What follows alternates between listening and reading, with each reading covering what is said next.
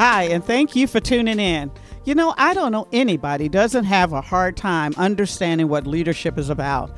It has changed in the 21st century, and because it has changed, you know, there's not a lot of information out there that pulls it all together so that you have the steps you need to be the best leader that you can. Leadership is all about influence, and this podcast is about helping you understand how to influence others and to build the collaborative team that provides you the inclusive, high performing workplace that you are looking for. Whether this is the first job you've had as a leader, whether you're an individual contributor, or you've been in leadership for 30 years, there is something for you on this particular podcast. It's called Remarkable Leadership Lessons, shared by Denise Cooper and her friends.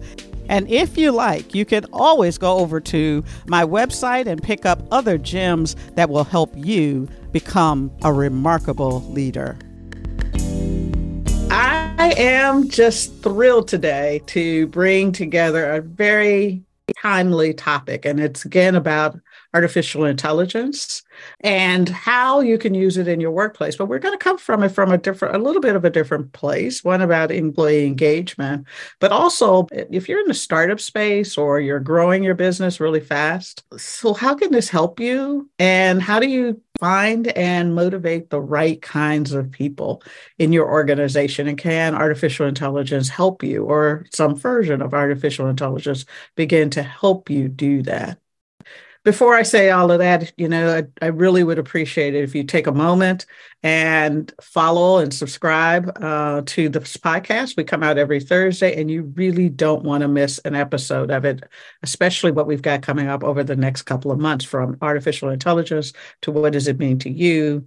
To if you're a team leader, how do you get the most out of your teams? Those are just a few of the topics that we're going to be talking about. My friend today is a new one. Um, and I just absolutely love the work that they are doing. Um, he is the CEO and founder of Teamforce AI. His name is Vivek Kumar. And uh, you can look him up and uh, his organization at teamforce.ai. So he is the, as I said before, the CEO and co founder of Teamforce AI. It's a company that helps others hear from and positively influence their deskless workforce. So imagine this. You know, we're in this hybrid organizations now, many of us, and even if not, we've got adaptable and flexible work schedules at people. But the question becomes how do you know what's happening and how people are thinking when you actually can't see their eyeballs on a regular basis? That energy that connects us as human beings is not there. Well, Vivek and his company, Team Force AI, are in this business to help advance this idea of how we can use employee engagements in a different way that actually gives you more information than we may have had in the past. He's passionate about this topic, such as HR tech, the future of work, enterprise S SaaS, deskless workforce and employee engagement in general. And he's got a huge background, which he's going to talk to you about, is about manufacturing technology strategy and entrepreneurship and venture capital. Hello there. How are you, Vivek? I'm doing well. Thank you, Denise, so much for having me today. No, my honor, my honor. So, you know, you're a CEO and You've come from manufacturing. How did you get into employee engagement? This does not look like a straight line.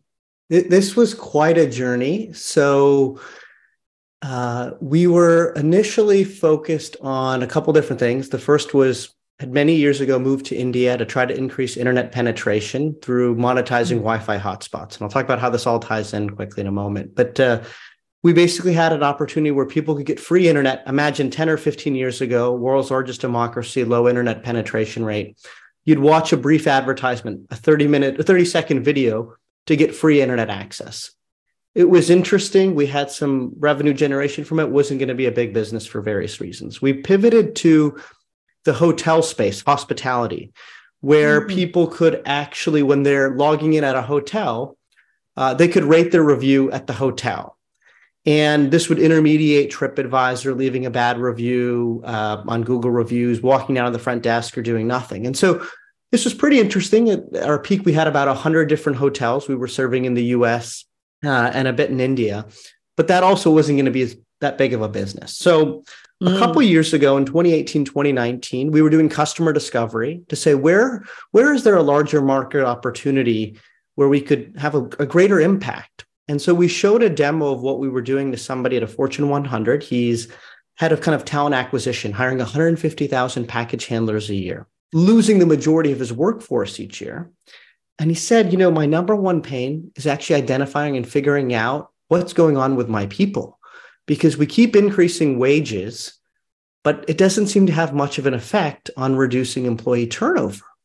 So, can you figure out a way to actually collect sentiment naturally from my workforce while they're still on site?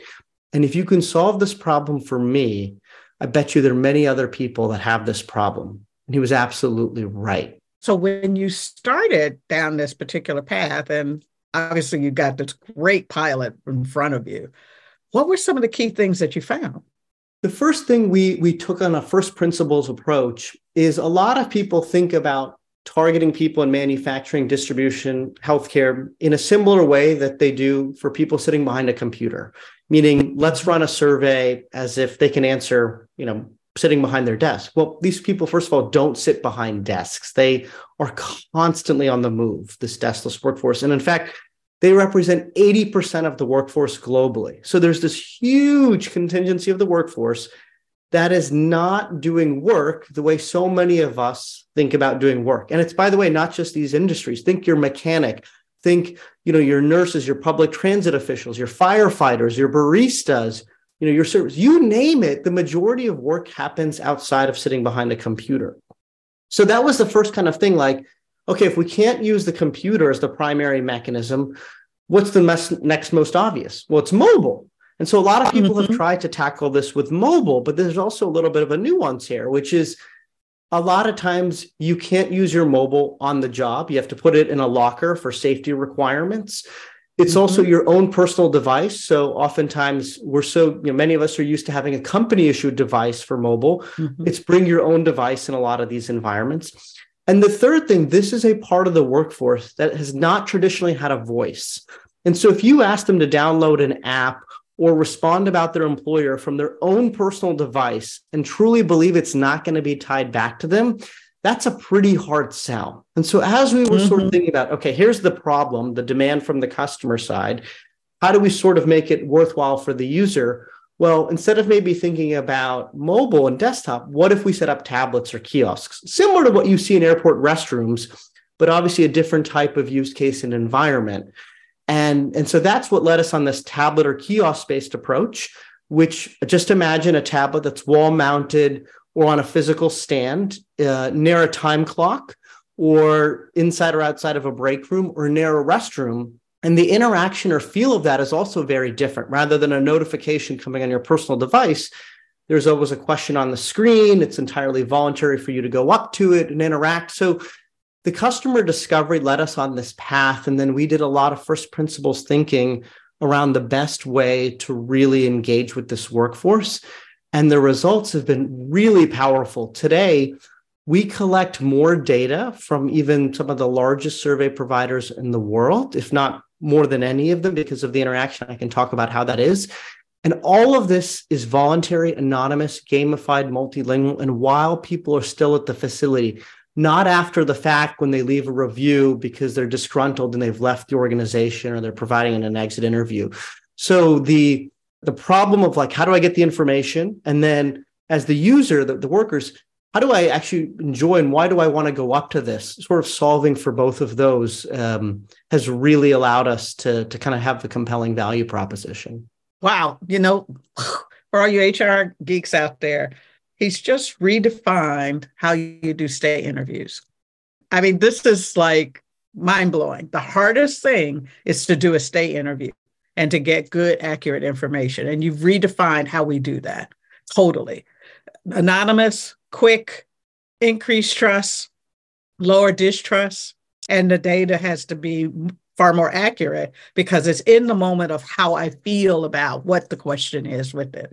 Okay, so now you've got all this data, and it's on the 80% of the workforce that generally is the diff- most difficult to get stuff from. It's the folks who do not sit behind a desk.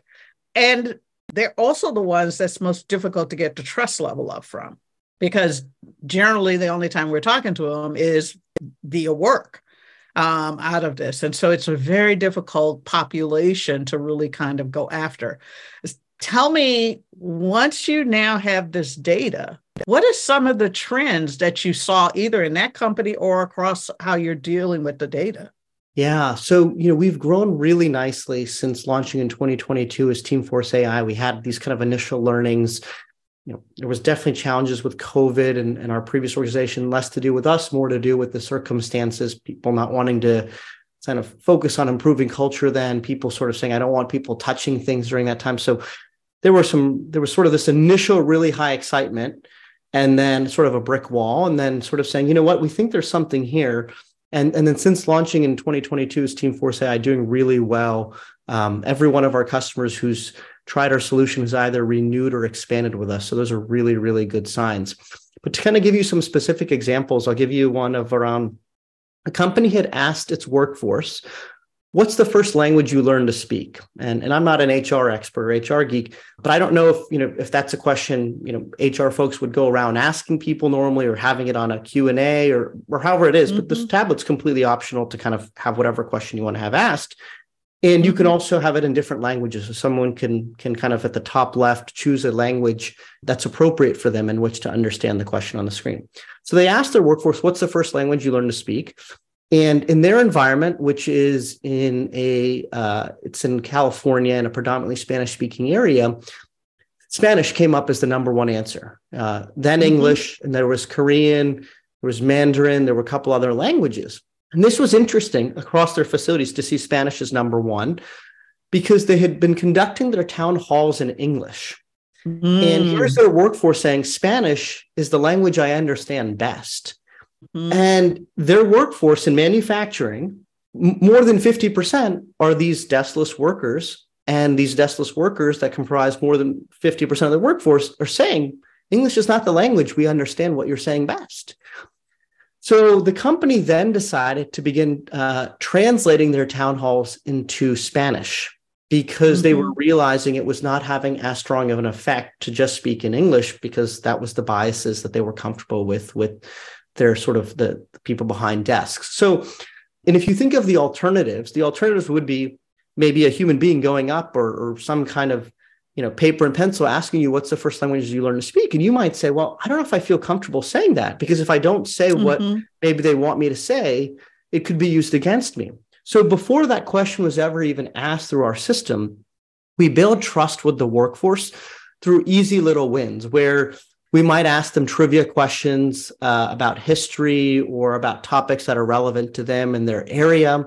We might also allow them to have a, a voice around, hey, you know, you've had a number of days where you've not had a safety incident. Where would you like food from for a safety site celebration? And so they vote. Mm-hmm. They can then see how are their peers voting as well. And they can see mm-hmm. that, hey, wait, the company has actually utilized this information not to try and hurt us or retaliate against us, but to actually deliver on what we're voting on. We have this voice mm-hmm. and they mm-hmm. seem to care. And so then when we ask those work related questions, in this case, you know, about languages, they feel more comfortable being able to express themselves and actually providing an honest answer. And the company can then act on it. And so it creates this loop where you create best in class workplace cultures. You know, the average company might say, you know what, I say and they do. That's how I see my frontline or deskless workforce. The best in class class companies say, wait, we're a team. Let's actually listen to them and, and see what they think and they believe because they're they're also seeing things and have you know knowledge around certain things and and let's actually act on it in ways that are not detrimental but are actually beneficial to building a best in class mm-hmm. organization so mm-hmm. that's kind of a, a, a small example there that, that's a great example because again particularly as we're evolving there's a lot of reasons for people not to work together and we like to think sometimes that the reason people want to work together is because they get a paycheck. But we all know, pick any research, Google anything, and the reason people work, the paycheck just gives them ideas about their worth, but it also makes kind of a stable life in which they can be comfortable. The reason people want to work together as a team, collaborative, is the relationships and the level of trust in the workplace, in the culture, in the way I think about doing it.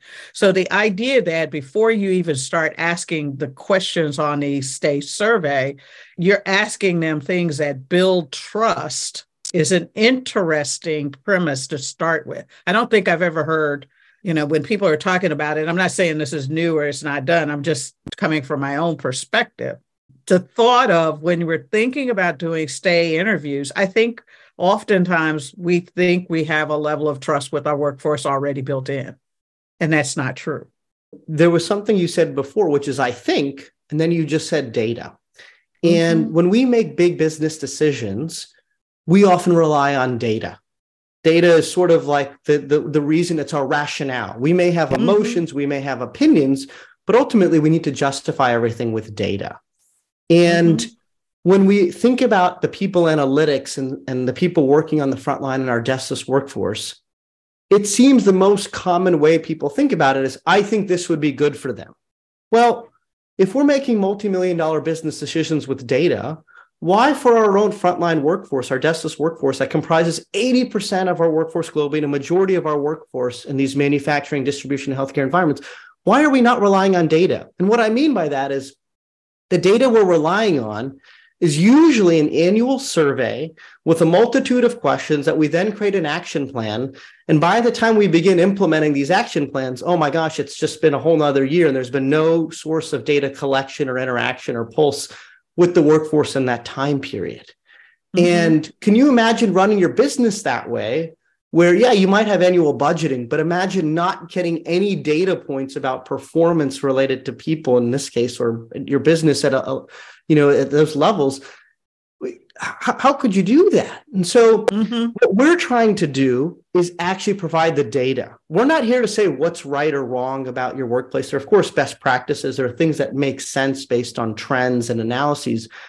But ultimately your workforce should have the ability to provide the data for you to then make informed business decisions. You may not always agree with those decisions, yeah. but wouldn't you be foolish to not actually consider their opinions, their thoughts, their knowledge of what's happening? And you know, let's take a context outside of the first language. For example, equipment.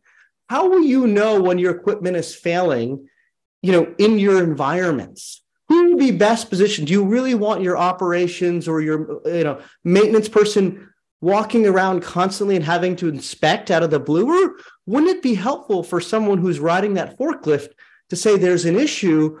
I don't know if I want to go tell my manager because maybe he's he's going to react in a certain way or she's going to react a certain way at me.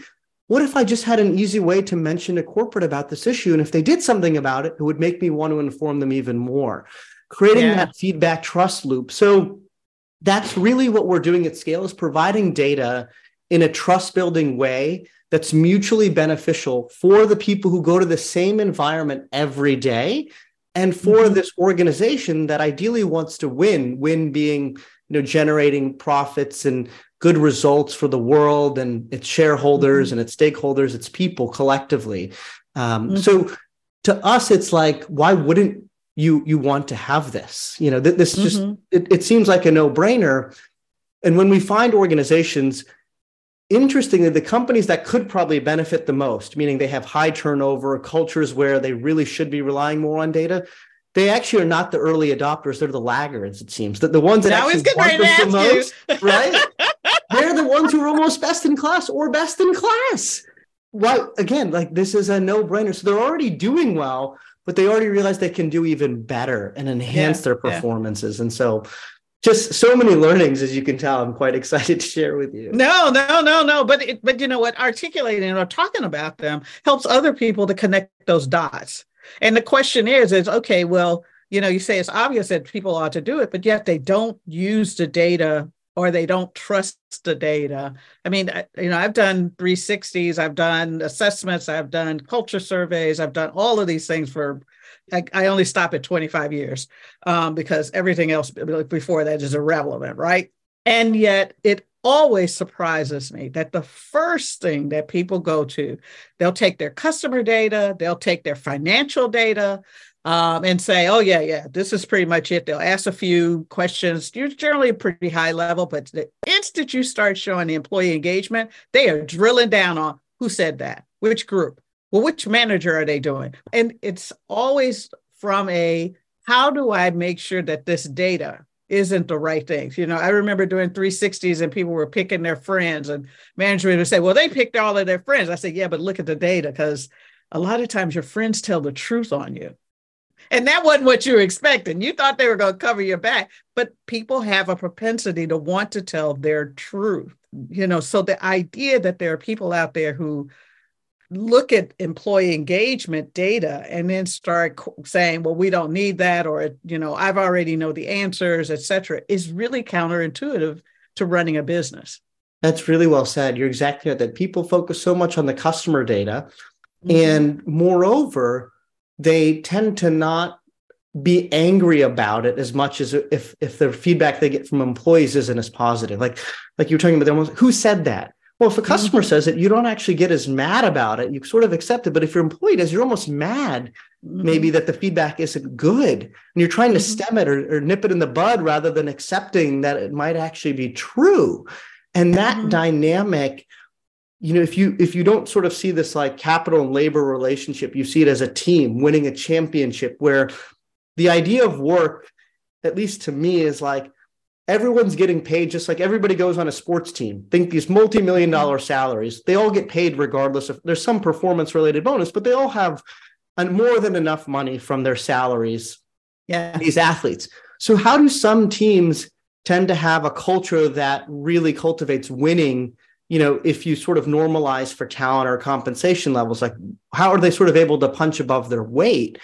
And and I think it's a little bit what you're talking about, which is like how do you create this culture where people want to work, where they want to win, where they're not just coming for the paycheck, but they truly have a greater commitment toward those mm-hmm. people mm-hmm. in that organization. Yeah. And if you can't kind of create that culture, strive to do that, maybe you use a culture of fear you know that may work for some organizations in the short run to sort of push people to hit a certain goal over a very condensed period of time but good luck probably sustaining that you know mm-hmm. over generations or, or months and years where people are going to feel compelled to want to go the extra mile for you um, that that dynamic and the nature of the relationship you know i remember someone telling me this was during covid he said vivek i miss the days people used to wait outside in a line to work at my factory. Mm. I said, Sir, respectfully, I don't think those days are coming back. Right. I don't think this is COVID related. Right. There is a real generational change about how we need to think about the future of work for people working on the front line, even with artificial intelligence and automation. Like people don't have to come work in your grimy factory. They can go be an Uber or Lyft driver. They can be an influencer on TikTok. They can create an e commerce business. They can go do anything. They don't have to do, you know, during the pandemic, people were obviously relying on different forms of assistance.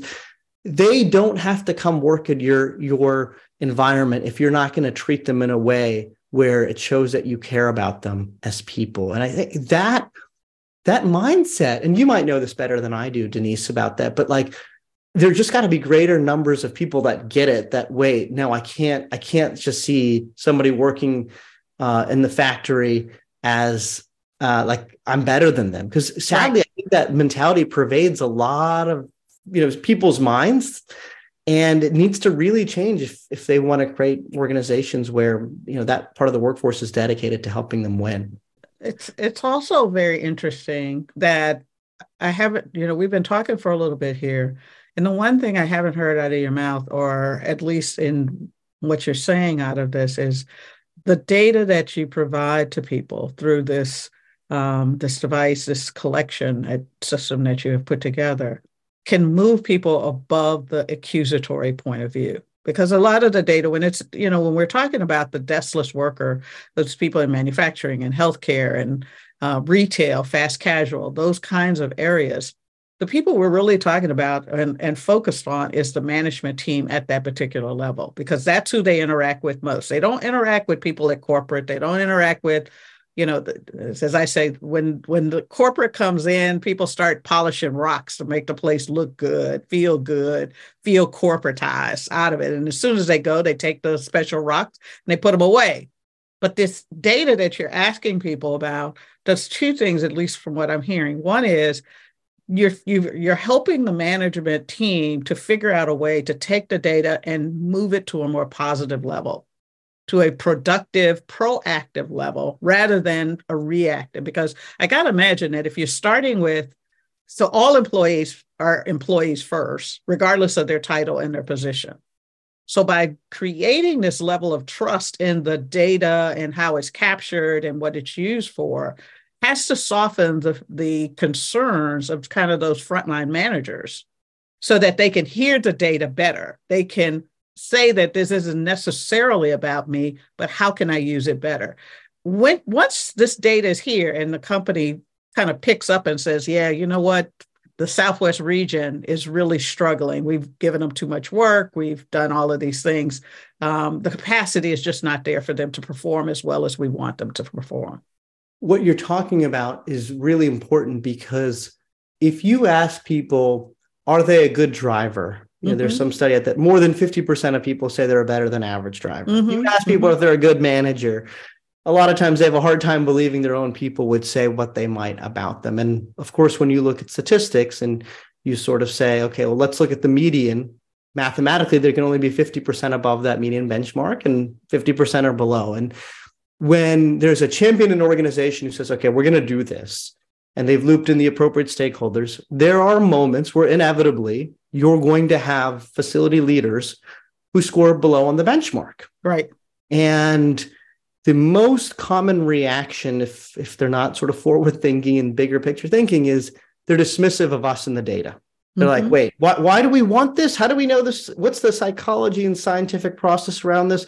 How do we know it's not somebody just trolling the device? And of course, we have safeguards in place around these things, but that's the most common human reaction. We had one manager, and we have the ability to see if these tablets are up remotely. He actually did not want to collect feedback. He took the tablets down. They are actually all on, so we can see them. and he put them in a drawer, and we didn't get any feedback. And we're like, and he's like, Yeah, I don't know why no one's using it at our facility. And of course, we know what the typical response rate is. So you you you have some moments like that, the human side of of being a manager. Yeah. But what you talk about this coaching, you know, I, I want to say to people out there, we're not looking to get anybody fired. This right. is not a tool to really be a bad cop and and create stress. Again, everything that's recorded through this system, the Teamforce system, it's all within your own organization. It's not mm-hmm. publicly on review sites. It's not, you know, social media. This is this is for your benefit. What we do, and I think this is where you can sort of help, is we will sometimes interview best in class managers to say, what are you doing in particular that is sort of resulting in these higher than average scores? And they might say, you know, um, I walk the shop floor every day you know, I don't t- spend a lot of time, but I get up from my chair and I spend maybe five or 10 minutes and I shake three people's hands and I say, thank you for doing what you're doing. And I pat mm-hmm. them on the back and I, I recognize them by name. Like, wow. So you do it every day. Yeah. I get up, I make it a point. I have it on my calendar. I have a little checklist and I do it, you know, 20 days in a month, all the, all the weekdays or whatever days in a month that they, they might be doing it. And we'll say, wow, you know, that, that's good. What else are you doing? Well, in our facility, we recognize each new hire by putting them up on the, the screens and welcoming them. And uh, we also learn something unique about them that's brought up in the town halls. And so you start to kind of understand okay, what they're doing isn't magic, it's not rocket science. Right. But they've become intentional about these good practices right. that really should be institutionalized across the organization. Mm-hmm. And and you know, we're not coaches. We don't have that skill set you do, but we we try to take those steps to react on the data. And there's a lot of different systems that exist. You know, there's things around nudging and sort of creating that follow through. But you're you're really hitting on a, a, really valuable lesson and point, which is we're a fire hose of data. Mm-hmm. That's a great start. We capture mm-hmm. more data than anybody else, but now what do we do with the data? now mm-hmm. that we've mm-hmm. got all this data and that's i think you know maybe some of the coaching work you do and other you know consultants that may exist or, or nudging type platforms to close that loop. You know, we have a ticketing system, but that loop needs to close and say, here's the action we took. And now let's measure the results by re asking about that same type of topic and seeing if we're seeing positive trends. And how does that correlate to key business metrics? Because that's mm-hmm. ultimately what it has to tie to. So again, mm-hmm. it gets back to this loop. You can't you can't think of engagement and serving as a point in time that we check a box that we do once a year. It's a continuous behavioral mindset around what we need to do as to, to win as an organization. Yeah, and I, I love the fact that because it is continuous, it keeps reinforcing that we want to hear your voice. We want you to identify what we can do better. It, I mean, it just takes it to a different feeling um, and an emotional uh, or psychological safety level that people can say that, you know, oh, you, you don't mind that I said that we had a near miss or and reported a near miss or I've got equipment that is down or you know what I, I didn't have a good interaction at such and such and such. It, it just being able to talk about that in a safe way that people can see management can distance themselves from the emotion of it because that's one of the reasons why we put them in a locker room when you give them the data right um, so that they can get it all out who said it and what does this look like and, and do we have any other problems with that person kind of thing have I been there once or twice? Yes. Uh, but now you can work them into a position of how do we positively use this data to move forward? I want to shift gears just a little bit because you know, right now the use of data and machine learning that connects collects the data and generative AI, artificial intelligence, et cetera, is a hot topic because Congress is listening to, you know, all the experts say, hey, we got to put some benchmarks on or some brakes on this because we're not quite, we haven't gotten through the ethical questions and the impact on humanity in terms of doing this. Can you talk a little bit about, you know, and help educate the audience a little bit on this collection of data? The number one thing that I see and read is that in collecting the data, we have to understand the biases that are put into the questions and the biases of the data in and of itself. Yeah. And, and I will again caveat and say we're not experts in question asking. There are numerous firms that are very good at the way questions are asked. They have PhDs on staff that are experts on, on, on how to ask questions. Sometimes those organizations will actually say, here are the questions we're asking, you know, the people behind computers. Can we ask the same questions to our workforce that uh, it's, it's deskless that we traditionally cannot reach? So there, it's important that that they have that opportunity to answer the questions that are asked in the same way with the same answer choices. You definitely want to avoid biases and you know really basic ways are, are ensuring that you uh, randomize the answer choices that appear to not kind of influence maybe the ones that appear at the top. You know the, the phrasing of the questions are they too positively phrased or too negatively phrased? So we we tried it as much as possible to be neutral but today we're probably more aligned to sort of rely on on companies to provide us what they believe are best in class questions as Teamforce grows, it is an area that we will look to expand the team on. But probably our greatest skill set today is around the technology, the engagement, sort of driving, being able to get those results uh, and, and being able to take action and then eventually building up the expertise or partnering with, with some organizations we're in touch with on that capability. Great. Great, great. So you've you started thinking about it. You you know that as the path forward is to start understanding how to ask the questions and we need to get better at asking questions especially as you're pointing out or pointed out earlier when we have multi, multiple languages and cultures in the workplace it is important that the questions begin to uh, be something that can be be questions that can be asked in multiple languages and get similar kinds of answers back from people or some foster similar understanding of the question itself. Absolutely. In you know, it's not to say it's not important, those factors. It's that as we think about the sort of angle of attack and entry into a company, mm-hmm. if we try to say we're going to go compete head on, on on asking the best questions, there's too many organizations today that are so well positioned at doing that that a company is going to say, why would I choose you over them? Mm-hmm. But if we say, you know what, we're the best in the world at collecting feedback from the frontline or deskless workforce in these centralized environments, we know that's true. And mm-hmm. we know it because it's based on data. Some of the largest companies in the world are choosing Teamforce over other more established and larger vendors because they're simply not as good at kind of eliciting that feedback and commentary. And so when you sort of are looking at uh, a vendor comparison, you know, they might say, well, there are these established companies that are very good at question asking. Then there's Teamforce that's very good at getting us the actual responses and the data. All things considered, we're weaker today on getting that data from the workforce. And because Teamforce allows us to create the questions, we can sort of take the knowledge we have or the licenses we have of those questions and stick it in the Teamforce platform to ask those questions and get that information. Um, and so that's sort of how it seems their mindset is today. It's again, it's something we want to build out, yeah. but they're sort of willing to say, you know what, it's more important that we get some data today than having no data because you know perfection might be the enemy of good in this instance of, of getting feedback from the work got it. Got it. Well um, unfortunately I, I could spend another half hour with you on this topic here because I, there's I, I can imagine my head is exploding with all kinds of questions in terms of what have you seen, how do you help companies move through, and what what have you seen them do on their own? Because I do like the idea that you've just uh, posted out here or talked about is that you give them the data, and the management team has to make some seriously strategic decisions on how they're going to use the information.